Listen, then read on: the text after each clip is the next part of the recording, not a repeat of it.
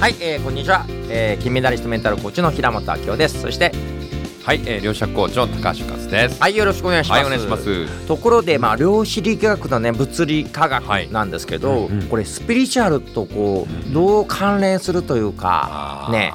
うんうんううん。ん、そうですよね。はい。まあスピリチュアルっていうのは一般的な定義ではですね、はい。えー科学的にこう説明ができないものをスピリチュアルと言ってるんですね。はいはいはい。でこの私たちこの宇宙空間上でうんうん。目に見える世界っていうのはたった5%しかないんですよ。あでも95%は目に見えない。あうんうん。エネルギー。これをダークエネルギーとか、うん。ダークマターっていうもので、うん。ほとんどは見えない物質と見えないでエネルギーって言うんですよ。うん。うん。でもじゃあこのダークマターとかダークエネルギーって一体何なのっていうと、うん。正体不明なんですよ。へえでも最先端の科学で分かってないので、その分かってないものをみんなこのスピリチュアルと呼んでるだけなんですよね。でもも世の中に存在します。うん。なのでまあ要は今科学的に分かってることっていうのは、それはまあ5%ぐらいだと。うん。もう95%分かる。でもそれがだんだんこうね、うん。いろんな技術が発達して、うん。観測する技術が増えてきました。うん。なのでだんだんこの分かってる範囲が増えてるので、うん。それがだんだんこう量子力学とか、うん。うん。まあ、物理学で解明されつつあると。うん。で特にスピリチュアルの世界っていうのは見えない世界、うん例えば心とかうん。感情とか、うん。意識って見えないじゃないですか、うん。でもあることは何とか分かってる、うん。でもそれを科学的説明ができないんです、うんでもそれが量子力学を使うとうん。説明がしやすい、うん。なぜならば量子力ってこの周波数とかうん。波動ですから、うん。えー要は振動感情も、例えばイライラする感情とか、喜びの感情とか、うんいろんな楽しい感情っていうのは全部周波数でしか表現できない、うん。なので1秒間に何回振動するかとか、うん。えーそういう周波数で表現するのが見えない世界、うん。で見える世界は物質ですから、うん。これ E イコール MC 以上これ、うん。質量 M ですよね、うん。M っていうのは見える世界。だかうんらこの宇宙空、まあ、この私たちの宇宙っていうのは、うん。見える世界とうん。見えない世界があるんですよ、うん。で見えない世界は見える世界は E イコール MC 以上。うん。これがもう特殊相対性理論で表現ができます、うん。で見えない世界は E イコール H ニューこれは1秒間で振動する周波数でしか表現できない、まあ、要は全てうん。E なので、うん。全部エネルギーだと。根本的に見えるものも、はい。見えないものも、は質量あるものも、うん。必要ないものも、全部エネルギー、うん。つまり量子力学っていうのはこのエネルギーの世界を解明していく学校なので、うん。まあ、結局エネルギーって見えないじゃないですか。うん例えば多分おそらくその平本さんの周りにもいろんな電磁波のエネルギーとかはい。出てると思うんです。よ、はいはい。なんかわかんない。オーラが出たりとか、はいはいはい。あると思うんです、はい。でもそれは見えないんですよ、はい。例えばテレビの電波とか、うん。ラジオの電波とか見えないですよね、うん。でも使ってるじゃないですか。ああ確かに。うん。うん。でそういう見えない電磁波のエネルギーを、まあ、解明できるのが量子力学ですから、うん。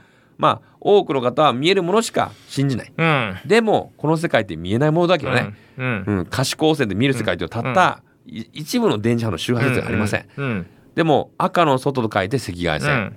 紫の外外と書いて紫外線ですけども、赤外線とか紫外線見えますか？見えないです。見えないですよね、はい。そう普通見えないですよ、はい。ということは見えないものの恩恵を私は受けてるということは。確かに携帯電話でも電波見えないけうん。見えないですよね。ど使ってますけどね。そうそうそう。使ってますよね。で不思議だ昔の人から見たら不思議じゃないですか、はい。はい携帯遠くの人とあ。もう沖縄から北海道も電話できると、うん。まあ、ある意味テレパシー、うん。でもテレパシーってどんどんスピリチュアル確かにテレパシーですね。そう。テレパシーーっていうとスピリチュアルだけど、うん。でも携帯電話だとあれ、はいはい。なんか科学的みたいなうん。感じですか、うん。っていうことはあれ？でもやってること同じなんですよ、そういう見えないエネルギーを使ってる。例えば遠隔ヒーリングというと、はい。なんかちょっとスピリチュアルで、はいはい。なんか怪しいイメージ、うん。でもね例えば電波を飛ばしてですね、うん。うんでそこで携帯合わせ、ね、チャンネル合わせたりとか、うん。ラジオチャンネル合わせる、うん。チャンネル合わせることみんなやってるじゃないですか。なるほど。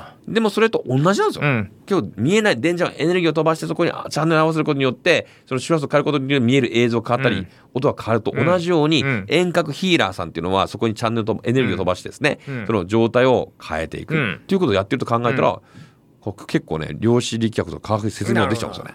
じゃあちょっともうちょっと突っ込んでいきたいのが、えーダークマターって見えない証明もできないのに、うんうんなんで存在してるって分かるんですかこの。ああこれいい質問ですよね。はい。はい。で要はこの私たちのはい。この宇宙宇宙にはですね、うん。えー万有引力の法則ってあるんですよ。はい、で全てのものには、えー引力が与えると。うん例えばニュートンっていうのはですね、リンゴが落ちるという現象を見ましたと。うん。でリンゴが落ちる現象を見てニュートンすごいのはですね、うん。ニュートンはこう投げた時にじゃあ、うん。放物線がないと落ちるとかどうかそうです。うん。でうん。これをうん。地球の周りをぐるっと回るようなすごい勢いで投げた時に、うん。うん。実はあれ？地球の周りぐるっと回ったらあれこれ月と同じやんと。つまりリンゴと地球の間で働く力と、うん。月と地球の間で働く、ね、力が同じや、うんつまりミクロの世界のマクロの世界もうん。宇宙の惑星の働く力も全部引力、うん。万有ですね、うん。全てのものに引力が働いてるって見えないけど、うん。それを発揮したんですよ。で、えーこの影響をうん。実は私たち全て受けるんですけども、うん。まさにそのダークマターとかダークエネルギー見えない。うん。見えないということはどういうことかというと、地球から観測してもですね何も見えないですよ。うん。光が反射しないから、うん。見えるというのは光が反射してその電池のエネルギーがうん。目の光彩灯で見えるんですけども、地球から見ても真っ暗闇ダークなんです。はい。ダークなんだけども、例えばダークマターでは質量があるから、うん。これ引力働くんですよ。はということはその周りに例えば何十万何十億光年の離れた遠くの星から、うん。このこの星が本当は届かないはずなのにそれが曲がってですね重力レンズって言って曲がってですね、うん。地球に届いて見えるんですよ。うん。あれ？そこに何もねないはずの星がなぜか見えるとうん。いうことは、うん。何か目に見えないけども何か質量のあるうん。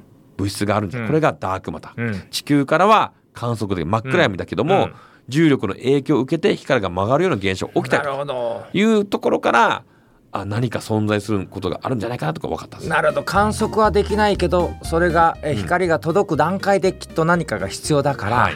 解明できてないけどある、ある。まあ、まさにスピリチュアルもそうで。そうですよね。観測できないけど何かあるからこうなってんじゃないか。そう。そんなに発想すると、うん。そうですね、うん。だからその分からないものがある意味スピリチュアルうんですよね、なるほどね、うん、と思うんです。だまあそういった形で結構ね量子力学を学んでいくと、うん。まあだんだんですねそれが目に見えないスピリチュアルな世界を解明できるんじゃないかなと思うなるほど。だからあの量子力学の方で少なからず、うんうん。まあ、スピリチュアルだったり神の領域にね行っちゃう人がいるっていうのはそういうことなんですね、そういうことですね。なるほどね、うん。はい。ありがとうございました、はいありがとうございます、